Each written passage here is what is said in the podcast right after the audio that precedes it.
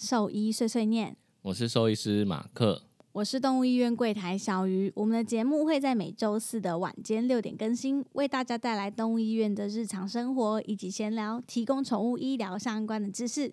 我们今天要先来分享上周我们讲那个晶片的事。嗯，没错，对就是有粉丝提供了我们一些新的资讯，因为之前我可能真的不知道说，哦，原来宠呃主人也可以自己就是上网确认一下，就是宠物的晶片资料，因为我一直以为就是要来医院，然后我由我们协助你查询这样子。我来更新一下这个资讯，呃，如果有需要的饲主可以到一个宠物管理登记资讯网，就搜寻一下，应该就嗯找得到。那进去之后呢，它会有一个宠物登记查询的页面。那你只需要输入你自己的身份证字号，还有四组的生日，就是登记人的名字跟生日，然后进行身份查询。那因为现在就是各资法加强的关系，所以它还会多一道程序是 email 的验证，就是你当时如果你是有把 email 资料更新进去的话，它会有这个程序，你要再嗯输入验证码之后，才可以看得到，就是哦，你名下登记宠物的资料，其实蛮详细的。我刚刚有自己亲自试过。那如果说你在当初登记的时候是没有，例如说 email 是有换过的，或者是当初根本就没有填写过，那你就是呃，可以透过他们有一个官方的 Line，就是宠物管理登记资讯网的官方 Line。那它其实现在很方便，你只要拍下你的身份证正反面，上传之后，然后也一并把你的 email 资料更新给对方。那他们会在有客服上班的时间协助你做更新。那你嗯就可以就是透过这个方式进去查询一下你的晶片资料是不是正确的。对我刚查了之后，其实真的很清楚啦，就是狗狗的晶片号码啊、品种啊、出生年、绝育的状况、狂犬病的号码牌、注射的日期呀、然后宠物状态这些，其实都会登记的很清楚。如果说像之前就是上一集我们讲说，嗯，有时候他们宠物业者或者是他他领养的那个人没有还没有转让的话，就会查不到嘛，对。对，所以如果查不到的话，就可以知道有问题，就要请医院再扫晶片，再去再去查这样。对，没错。所以就是，如果你有这方面的疑虑，你可以先到这个宠物管理登记资讯网先去查询看看，就是你的资料是不是确定是有的。因为这个听众分享给我们的时候是说，他发现身边蛮多就是狗友或者是朋友发现，诶，他的晶片登记资料居然是空白，或者是甚至连名字都是错的。嗯，这个也是有发生的。所以，假设你要以以防万一，可以先查查看，那真的有问题，我们就到医院去协助你做这个资料的更新。嗯，对对，那分享这个资讯给大家，如果有需要的话，可以上网去查查看。下一个话题是我跟奶茶前几天看到一个新闻，嗯。就是有一对夫妻，就是他们为了省换那个喇叭锁的钱，嗯然后就决定嗯自己 DIY 自己换锁，就一不小心就是装反了，就是他的锁变在外面，然后钥匙孔在里面，然后又不小心把自己反锁在房间里面，嗯然后就他们就是被困了半个小时之后，就是决定呃打电话就是问锁匠嘛，但是就是打了好几通，就是找不到锁匠可以来修，因为那时候可能是比较深夜，半夜，对对对，哦然后找不到锁匠了，所以他们就最后只好找消防队员来开开锁，然后消防队员就来嗯。说他们没有办法就是开锁，只能就是破坏门而已。对，那因为他 是锁反锁在房间里嘛，所以势必就是外面还有一个大门，对，所以就是消防队员就必须破坏那个大门才能进来。对，这样就对变成他省了那个八百块的换锁的费用，但他外面的大门整个被拆掉，所以就是 剪有剪断跟敲破，所以就花了五万块，就是那个门啊，那个门的价值应该是五万元。而且我跟你说，我有看你传给我那个影片，我觉得超级惨烈。嗯就是消防员呢，他破门不是那种什么，就是把门锁搞烂哎、他们嗯是直接把，就是你知道，它是那种像一般公寓的外门有一个玻璃门，嗯然后里面还有一层就是那种铁的门，铁条，对，对铁条那种门。哎、嗯消防员没在客气的、哦，他们就直接把门敲敲破，把玻璃敲破没。有啦，他们有先问他，就是打电话中嘛，就问他说，就是你确定我们要破门了吗？因为破了，对这就是就是破坏了，不是开锁这样。可是我在想，会不会那对夫妻其实没有想到，居然是这样？他会不会以为破门是指说他有什么方式把门锁敲烂？嗯，对，会不会是这样？对，但是他就是真的像你讲的，把玻璃先敲破，然后再就开始把那个铁条一根一根剪断，然后把它 凹凹开，这样超狠，就是无法回复的那一种哦。你就是真的得直接换新的门哦，不是那种可以回复的那种状态哦。可是我就觉得很奇怪，就是那为什么不等白天的时候再找锁匠来帮他们开门就好？我也有想过这个问题，我就我那时候跟奶茶说，如果是我就决定直接睡觉。对啊，先睡一觉啊，就是有什么非得要出去的理由吗？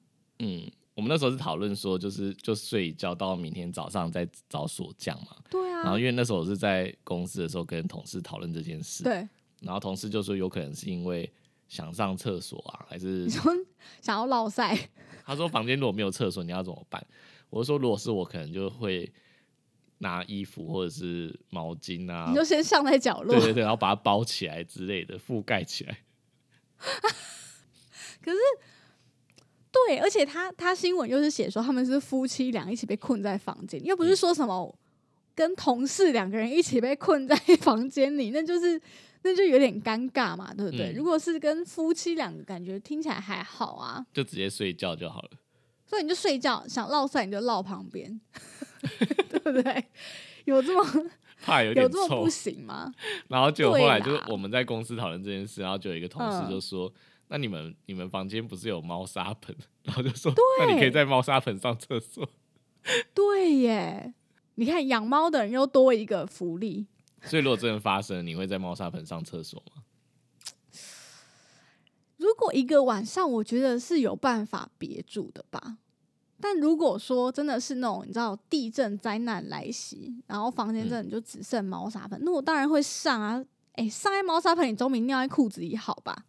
就是再怎么想，猫砂盆还是一个更好的选择吧。但我刚刚想到一件事，就是我们如果在猫砂盆里面上，然后自己的猫如果也刚好在这个房间里面，它就会想说：直接冲三小，为什么要上我的厕所，而且这么臭的？我懂，我懂，我懂。就像我们每次吃尾鱼蛋饼的时候，我家猫就会露出一种“你为什么要吃我罐头”的表情，就是一样的意思。对，我刚刚就在想说，如果真的上了，它会不会觉得就是这个猫砂很臭，所以他就跑来床上上，这 样就他不想进去之类的。对耶，就两个人交换，你知道吗？那早知道我就上床上就好了，就是 吸水的量还比较大，但很臭啊。你还是需要猫砂把它包起来。哎，你说到刚刚灾难那个事情，你有没有觉得，就是像我们这些养宠物的人，我们如果真的灾难来袭，就是我们是占优势的一个族群呢？你刚刚说什么？粮食？如果地震来袭，对我们真的被困在一个房间里面，养猫的人至少还有猫砂盆可以上厕所，然后我们还有就是猫粮、狗粮，你好歹就是房间也会有个什么洁牙骨吧？那至少都还可以稍微 有热量再多一点，说不定你房间还有罐头，那你真的是跟你猫稍微 share 一下，那就撑得过了。你至少可以撑个两天。有些主人还有肉干。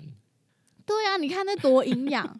所以你看，我们养宠物的人就是一个有优势的族群。不是啊，你把它东西吃掉，他们也会饿啊，会饿死。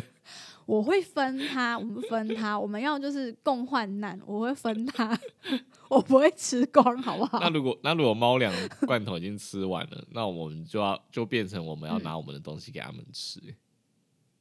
比如说我的屎吗？人食啦，人食。我不想说，不是，哎，不对不对，你想想看，如果都已经我们都已经惨到就是只能吃掉它的零食，那我手边哪会有人的食物啊？嗯。好像是哦，你说人的食物会先吃完是？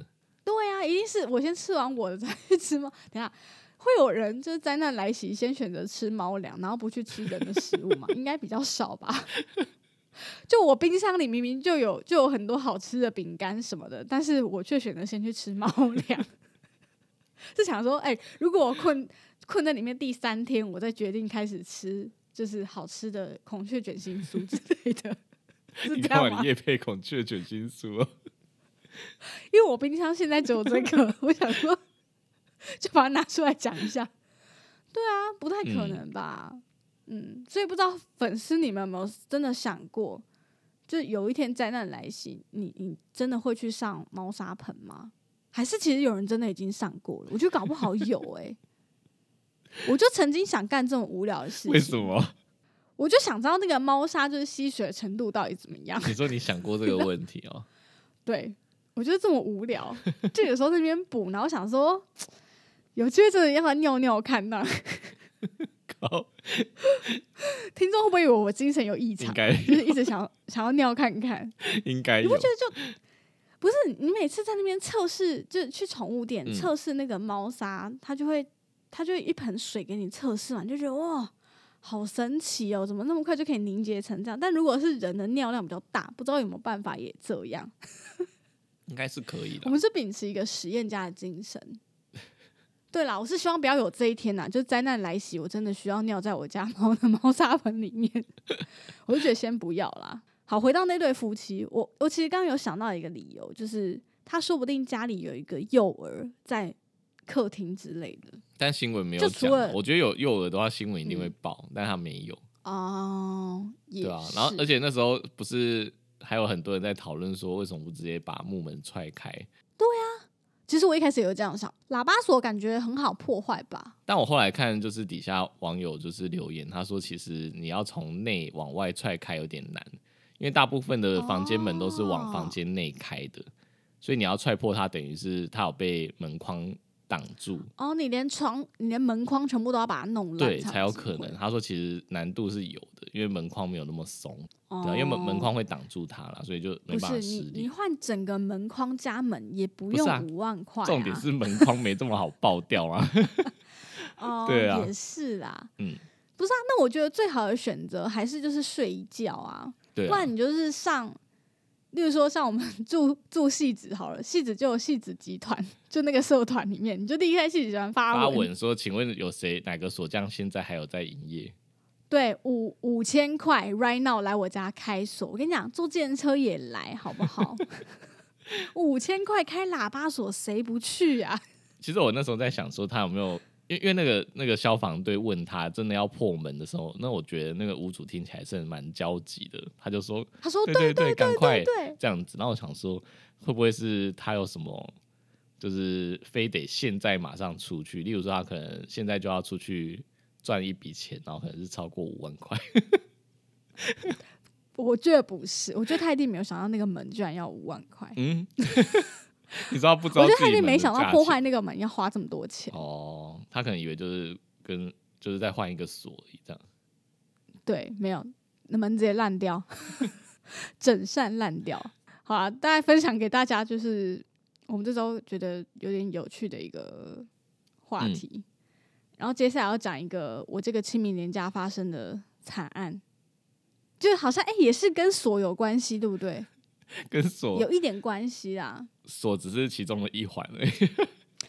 对啦，对啦，好，就是这个惨案真的是搞得我这个廉价就是昨天哎、前天晚上我真的是已经焦虑到，就我一直在抓头，你懂吗？就是我本来就紧张会一直抓头，然后我前天晚上真的是头整个要被抓烂了，而且我还暴吃了一包鳕鱼香丝，就我太紧张了。你到底什么时候发现的？好，我先娓娓道来这个故事。反正这个清明年假呢，就是常听的粉丝就已经知道，我们连我跟我老公就是年假会带小朋友，就是回去我公婆家。所以呢，以我们以往我们之前可能这样三四天的连假，那就是会让猫咪自己独自在家中。嗯，然后呢，就是呃，像猫砂机啊、饮水机、饲料机这些就不说了，因为之前听众已经知道，我就是有这些科技装备，然后足足以撑过让它撑过这三四天。嗯，因为呢，这次年假是我们在我搬新家之后的第一次出远门，嗯，所以我其实虽然已经做了万全的准备，例如说什么哦，窗帘我已经就是窗帘绳也全部都绑好啦，我仔细检视环境，我觉得嗯应该是没有问题，应该是足够安全的。然后我监视器也确定就是调好角度没问题的，我我是看得到我的猫的，然后我就出门，嗯，然后一因为我就是白天的时候很忙嘛，就要弄小孩什么的，我通常都是等到十点多，我小孩就是睡了告一段落，我就会把我手机拿出来，嗯，然后想说，诶，看一下我的猫在干嘛好了。然后呢，因为他现在我现在用的这个这个摄影机是跟我儿子就是那个就是 baby 的监视器是同一个，所以原则上他只要有可能我家猫呃录到影像，他就会记录下来。所以我就是在前天晚上的时候，我就是把手机拿出来，嗯，然后发现说，哎，我的摄影机居然一整天都没有录到我家猫的踪影，嗯，最后一次记录居然是凌晨的一点。然后我拿出手机的时候是已经晚上的十点半，然后我想说，是不是刚好可能角度不对，因为它是有一个范围才录得到。我想说，哎，是不是刚好没录到？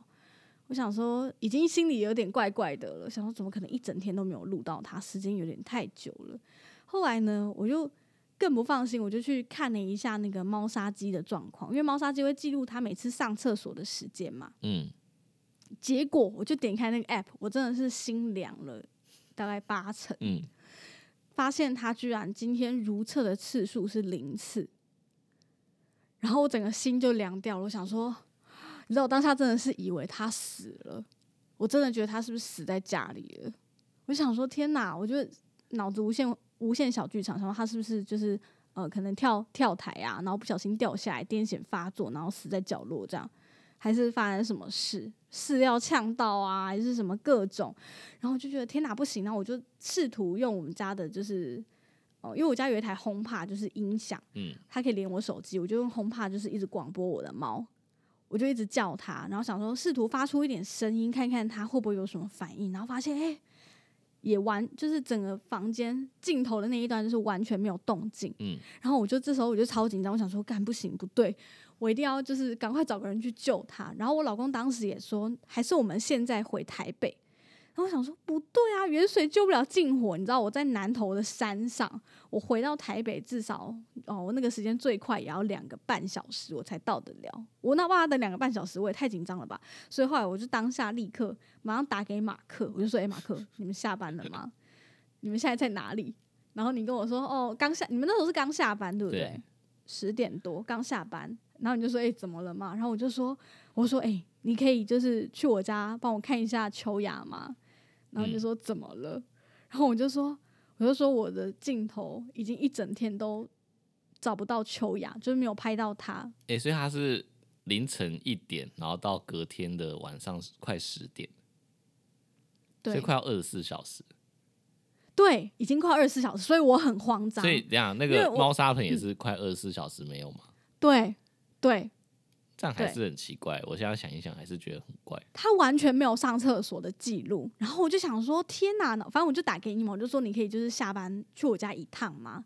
然后还好，我真的觉得还好，因为我新新家这边我换了一个电子锁，嗯，所以就是只我只要联络就是我们社区的大厅的保全，然后请他帮把你带到我们家这个楼层。我再给你密码，其实你就可以进来。我就觉得，我当时觉得哦，好险呢，好险！我装的是电子锁，如果我家的是一般锁，那就更麻烦，还得找锁匠什么有的没的。好险是电 子锁，我就要叫锁匠，然后结果晚上十点没有锁匠，我们就叫消防队，对，拍的门炸烂，救救我的猫！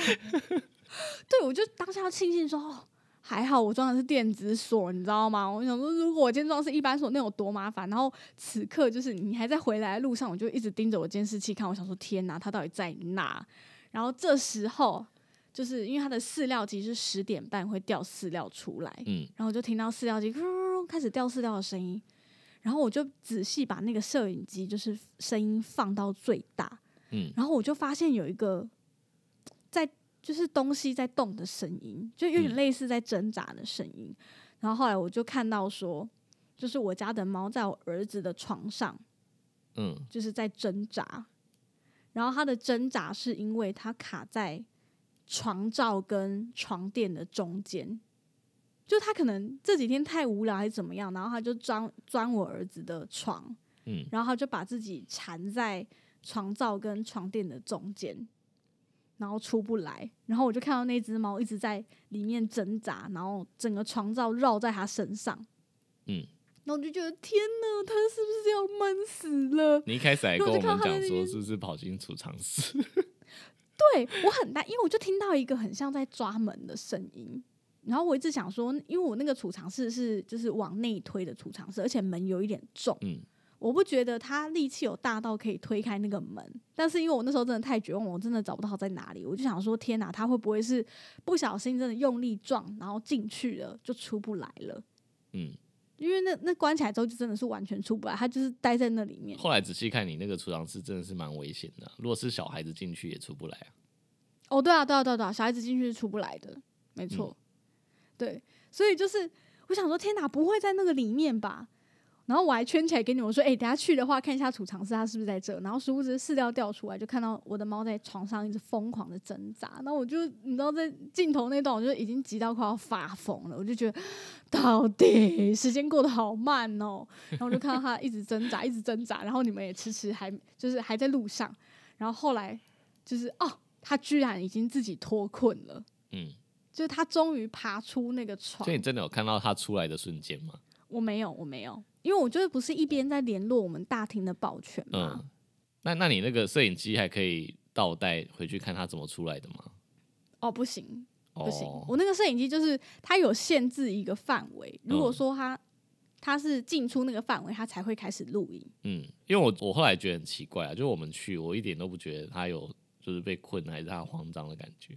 对，它看起来很自在，对不对？对啊，然后我就想说，还是他就觉得在里面睡一整天其实蛮爽的。你知道他只他有挣扎，但只挣扎最后那十分钟，对，我就觉得很奇奇怪。啊。他二十四小时没有上厕所，但是他也没有尿在那个床上啊。没有，他真的没有尿在那床上。我今天回来看是 OK 的，那我们去的之前，他有去上厕所吗？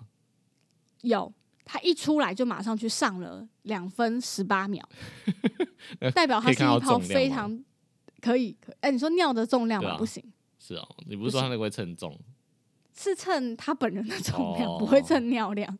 哦，没有扣重的功能，对不对了？没有没有没有扣重功能，所以想必上了两分十八秒，应该是抛非常巨大的尿吧，才有办法上到两分十他成功。憋住了，对，所以我就觉得太神奇了。他可以等到隔天早上在教所讲。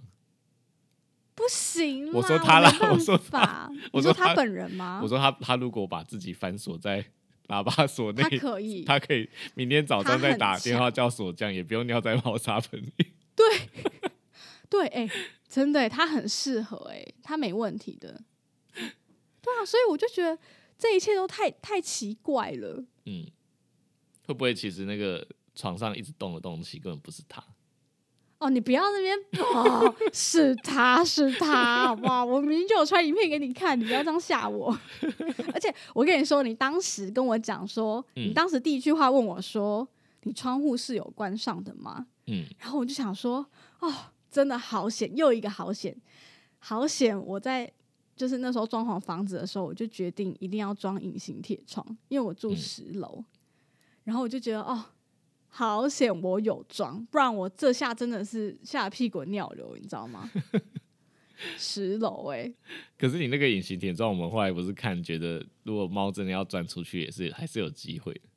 嗯，对，如果它很用力的往往上钻是有对机会，对，但是我那隐形铁窗其实主要是防小孩啦，嗯，因为我的猫其实真的蛮乖，它不会去抓纱窗还是什么，因为观察它蛮久。但如果真的抓出去，它真的有无聊到就是一定要往上钻吗？我觉得你纱窗一定要再加锁了，我觉得，嗯嗯嗯嗯嗯，嗯对。然后我就觉得，哦，因为猫裸被夹在那个空间，它一定就是往上跑嘛，不然它还能去哪里？哦，对啦，对啊也是啦，嗯也是也是，对呢，我就觉得哦，好险好险，我有装这个东西，不然我真的是，反正当时我真的是觉得他死了，我真的是绝望到我觉得他已经死了。但还好，我后来有听到他在挣扎的声音，然后有从一个角度看到他在我儿子床上挣扎，我才觉得幸好幸好。嗯，对，所以这个故事就是告诉我们，假设你真的要出远门，然后需要让你自己的宠物待在家里，那真的是我觉得风险好大哦。因为我后来就跟我老公说，诶，那些就是没有摄影机啊，然后可能也没有饲料机啊，没有紧急联络人，对，也没有紧急联络人的这些这些主人是怎么办到的？因为我真的好好好紧张哦。嗯，对啊，所以你以后要送去住宿了吗？没有，我跟我老公说好，就是超过四四个晚上，我就要让他去木屋。嗯，就我觉得四天三夜是极限呐。嗯，对，因为一方面我觉得，嗯，我的猫精神压力其实也会蛮大的，因为。就可以看到我晚上每次十点半啊拿出手机看它，其实就是一直在找我们。其实我也觉得蛮心疼的，嗯，就它会一直喵喵叫，然后看看我们是不是怎么没有人还没有人回家，嗯，所以我就觉得四天三夜真的是极限，不然就至少要找个什么宠物保姆也好啊，去你家至少两天去一次，我觉得这也是一个办法。就像我们家的，他会来陪他玩，然后还会录影给我们看。对，我觉得我觉得至少要这样，嗯，至少能做到这样再出门。嗯，好像是这样。因为因为我们我们那天去啊，他也是很黏我们。对，他就一直缠着你嘛，我看到。嗯，他认识你们啦，我觉得。还是他找那个那个那个状态下找有人那就好了。有可能，有可能，因为他就是很粘人的一只猫，对啊，反正我就觉得啊，我觉得一切都是好险，不然就是不然就是家里要装电子锁。或者是你出远门前，你要先把钥匙记在管理室，对不对？对。或者是先放在一个地方，你真的猫咪发现有状况，你还可以就是找朋友，还是找谁，赶快去帮忙。嗯。不然你说我这样一个路程两三个小时，我哪来得及啊？对，所以要紧急联络人。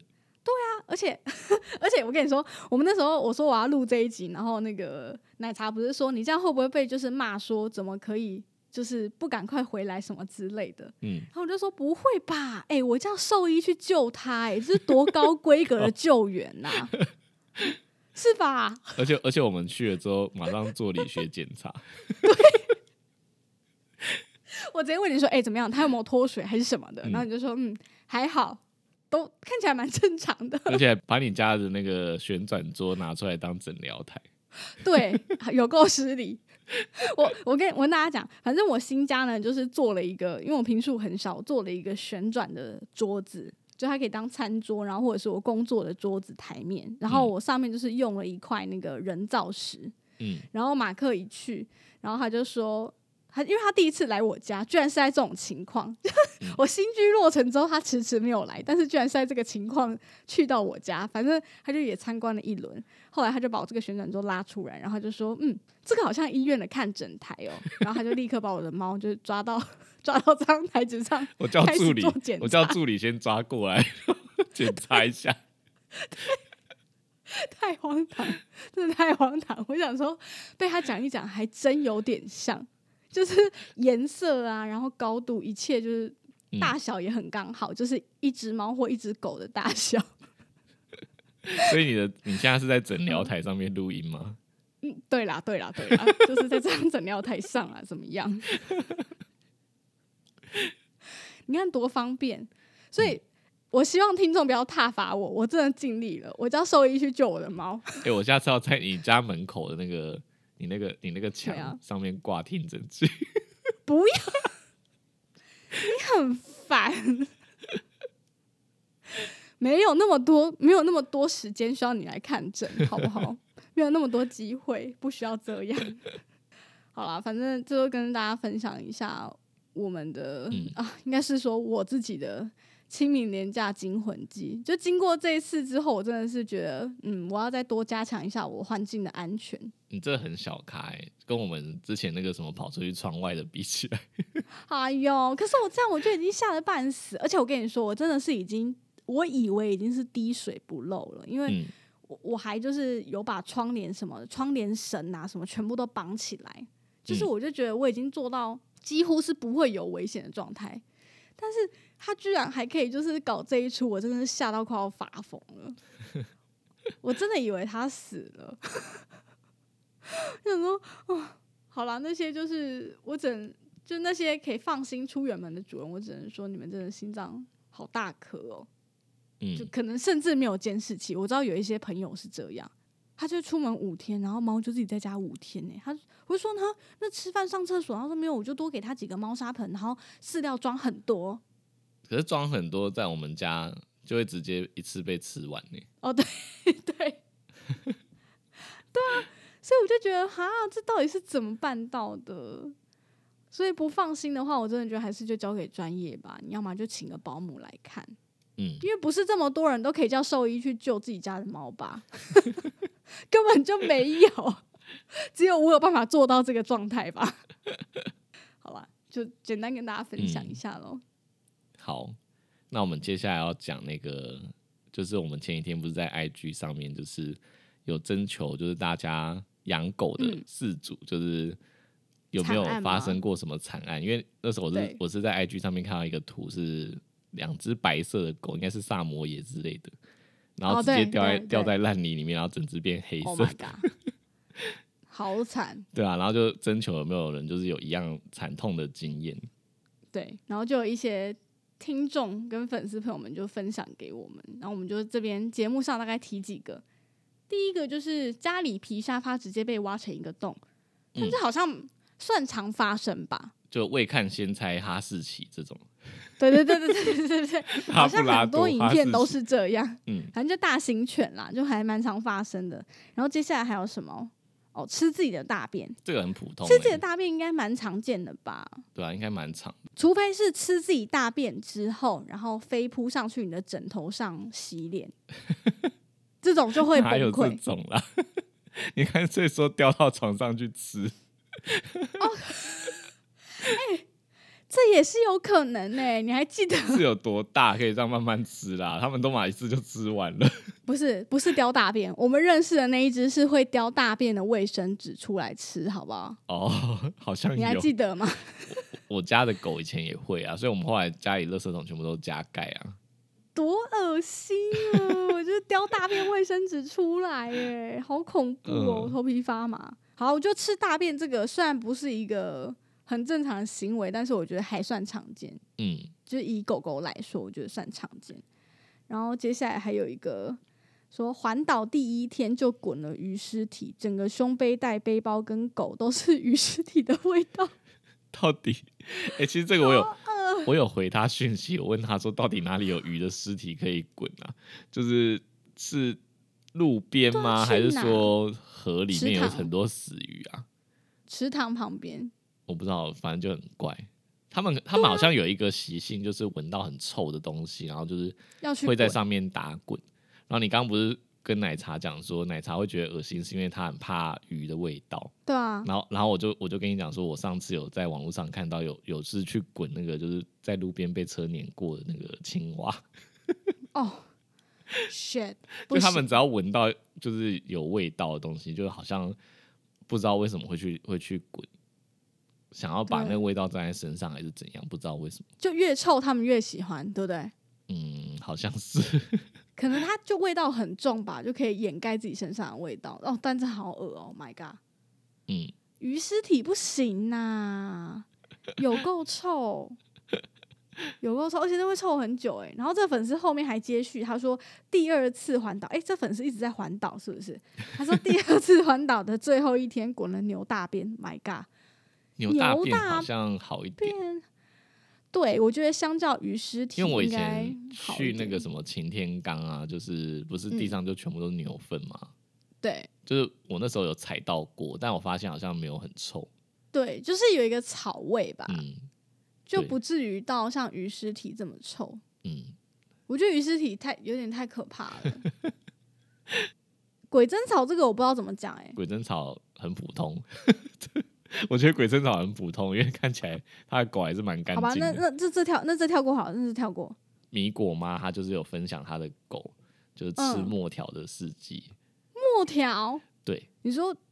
就是什么文房四宝那个墨笔墨纸砚的墨，就是在砚台上面磨，然后会有墨汁出来嘛，然后就可以写字写毛笔。那有什么好吃的？我也不知道。他就说他回到家就发现，就是他满嘴都是黑的，然后毛都沾到黑黑的东西，就是下巴都是黑色的墨汁，然后发现墨条不见了，就是整个他吃下去可能因为口水把它溶掉了，他可能就慢慢咬，慢慢 咬。像什么能量解压能量棒解压骨这样，然后就咬到融化这样，然后他就很紧张，就跑去医院这样。这一定要啊！哎，这这感觉蛮伤身体的吧？其实我有点不太确定墨条的成分是什么欸，它应该理论上应该是有机的，但不知道会不会有劣质品加化学添加物，不然它应该就是有是机的吗？应该就是活性炭啊、碳粉加一些胶质啊，有的没的吧？哦，真的哦，嗯，我忘记我忘记啊墨条的好恐怖哦！我以为会有什么铅之类的。嗯，好像很难说，好像也有可能有。对啊，感觉有铅呐、哎、好可嗯怕哦！对啊，他因为他那时候他说你们应该没有遇过，然后我后来想一想，嗯，还真的没有遇过欸，就是因为真的没有遇过哎、现在很少人家里面会有墨条这种东西吧？对啦，这是一个啦。然后我就回他说，就是好险他吃的不是砚台。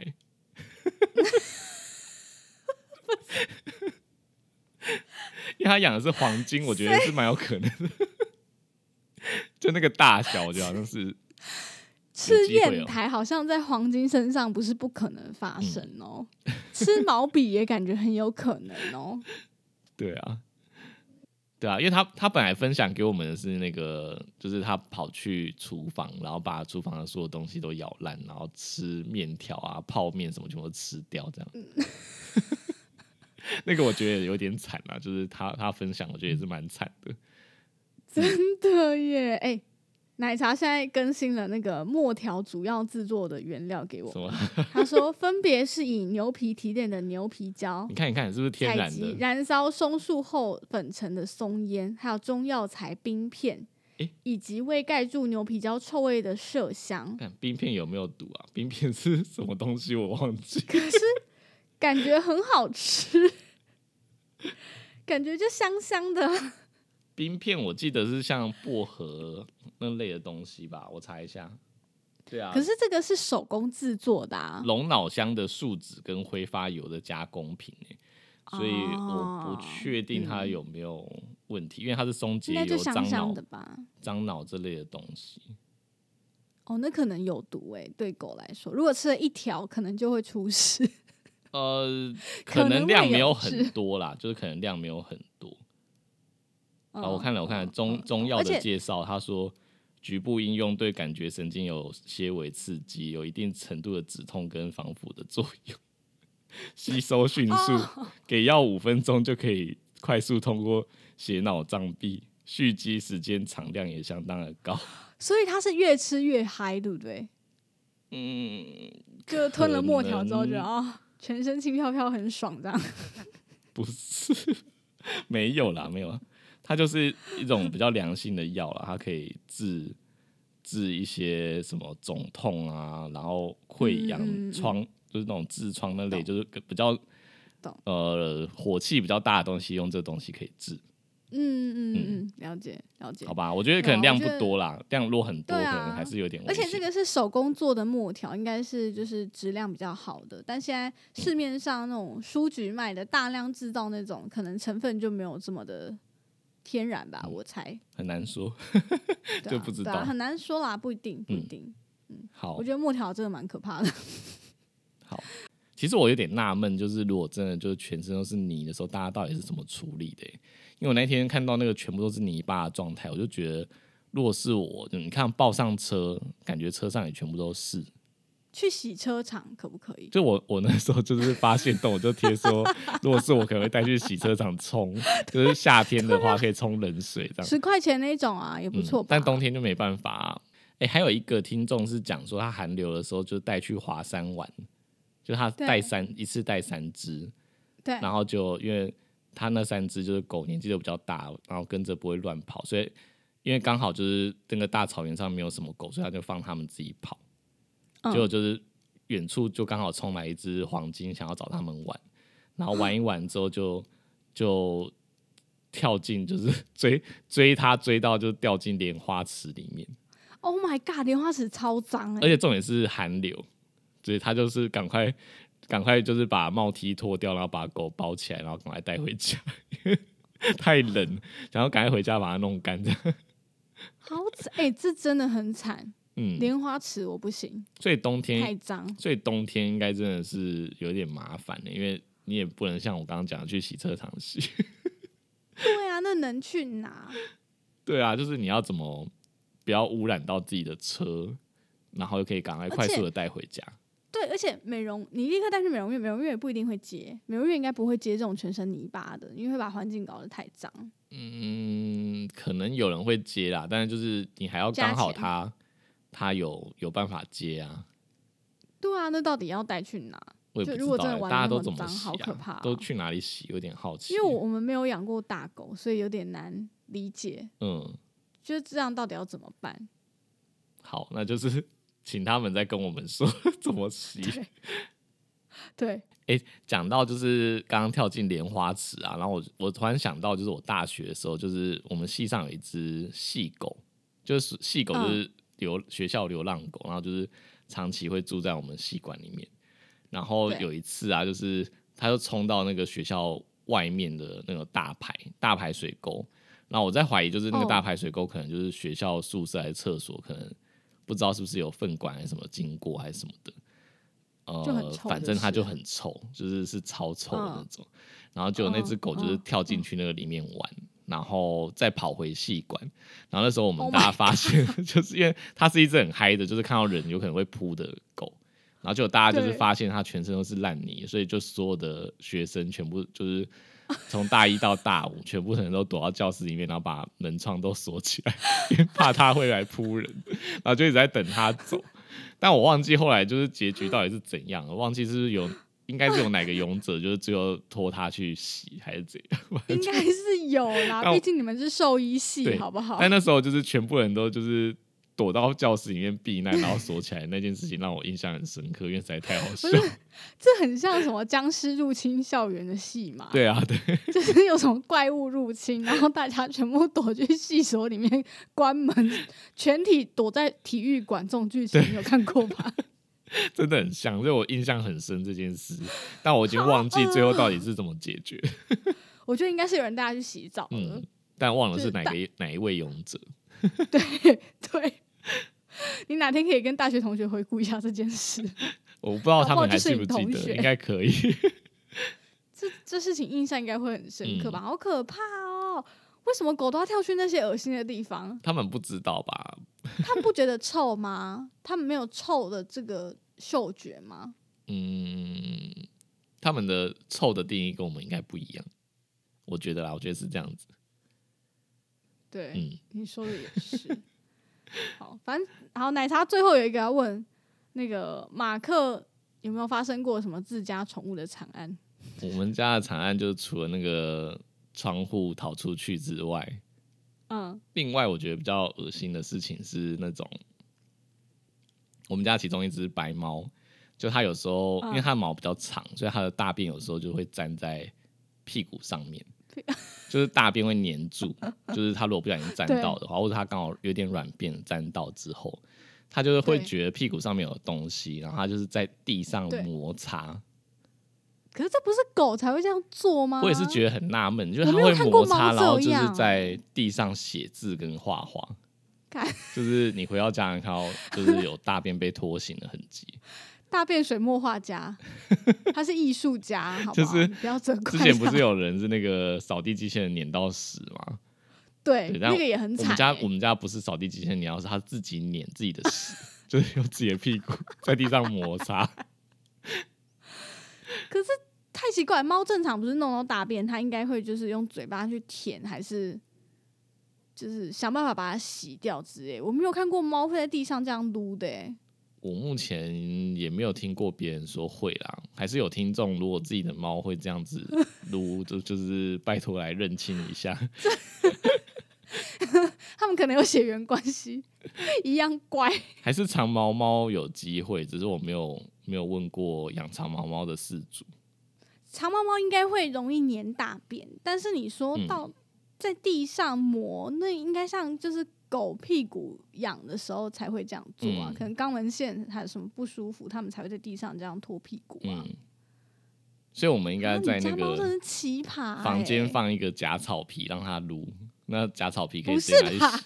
本末倒置吧，把毛剪短一点吧，屁股那有人就不给剪啊，哦。你是你老婆是不是？对啊，他说不行哦，你跟他提议过，对啊，我说要不要把他屁股的毛全部剃光，他就说不行。他说不行。可以好不好？奶茶，我在这里呼吁你，让他剃掉。这样屁股很脏，而且他如果上去你床上怎么办？嗯，所以所以我们不在家的时候，我们不会让他在他会在房间 太可怕。哦，他有自己的房间，对，嗯，也是、嗯啊，好可怕哦，好险呢！我无法想象，就是整个床上都是屎，到底要怎么办？嗯，好，对啊，所以再次呼吁，如果有人养长毛猫有类似的经验，可以分享给我们。还是说不定真的有人已经买假草皮给他的猫撸了，这也是有机会。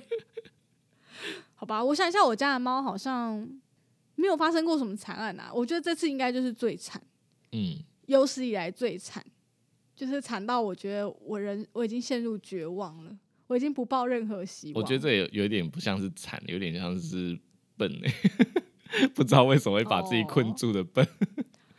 对，哎、但是事后啊，我想一想，就是你说他，你看到他的时候，他其实看起来很自在，没有很惊慌的感觉。对，啊，而且你看、如果他很惊慌，还是然后又憋很久，好了，他应该早就已经尿在那或者大在那了。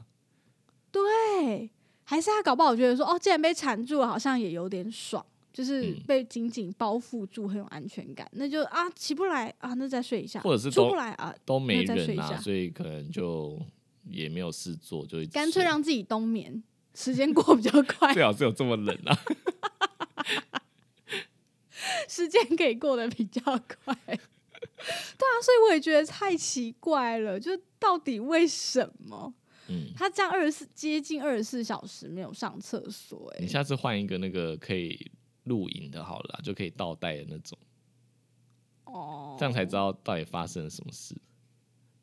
好吧。我就再原本想说多就装多装一根这样。对啦，对我是有考虑多装一根啦，就是我嗯。小孩的房间跟跟我的房间都各装，因为他是嗯被关在这两间里面，嗯。就，是他是两间房间都可以去，对啊，好吧，好吧，大概跟大家分享一下这个清明年假的惊魂记，嗯，然后还讲了一个水墨画家的故事。这集的屎尿好像有点多。对，屎这集是屎尿特辑啦，有点恶。好吧，那今天的分享大概就到这边。如果你喜欢兽医碎碎念，记得追踪我们的 Instagram，也可以到 Apple Podcast 给我们五颗星的评价，再写下真实的评论支持我们哦。感谢你们的收听，大家再见。拜拜。